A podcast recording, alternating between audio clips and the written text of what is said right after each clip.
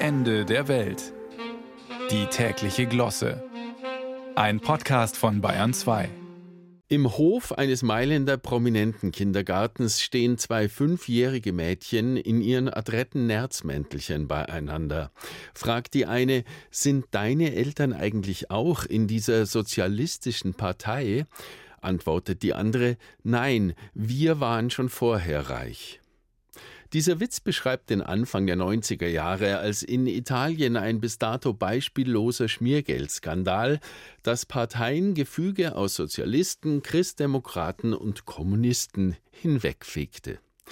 Damals ertappte die Staatsanwaltschaft manche Schmiergeldnehmer dabei, als sie gerade versuchten, große Mengen von Bargeld in ihrer Badewanne zu verbrennen, ins Sofa einzunähen oder aufzuessen.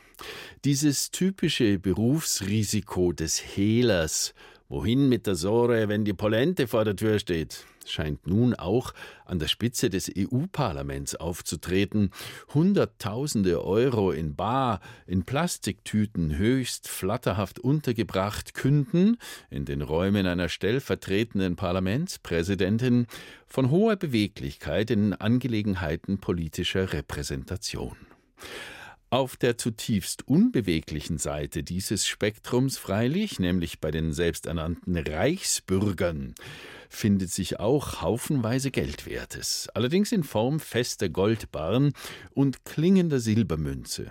Dies deutet, wenn wir unseren Richard Wagner richtig verstanden haben, zurück auf die staatsbürgerliche Verfasstheit eines Hagen von Tronje, der den Hort des Nibelungen im Rhein versenkt, dann eine Finanzkrise im Königreich Burgund beklagt und daher zur Eroberung weiter Gebiete im Osten rüstet. Natürlich muss sich eine Gruppe, die sich jedweder Gegenwart grundsätzlich und ganz und gar verschließt, auch wappnen gegen Geldentwertungen und Währungsreformen, die sich in der Wartezeit ergeben können, bis Kaiser Rotbart Lobesam aus dem Küffhäuser heraufsteigt, um alle urdeutschen Stämme wieder zu vereinen. Ab diesem glücklichen Tag ist dann natürlich krisensicheres Edelmetall gefragt wie nie zuvor. Wahrscheinlich hatten die Originalnazis in dieser verzweifelten Hoffnung gegen Kriegsende ihre Barren und Münzen mittels diverser Flugzeuge in verschiedene Seen versenkt.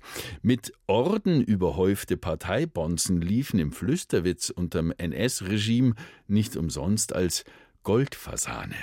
Der entsetzliche Studentengassenhauer Gold und Silber lieb ich sehr, brachte schon hundert Jahre vor der Machtübertragung an Hitler Gold und das Idealbild des bundesdeutscher Mädel zueinander.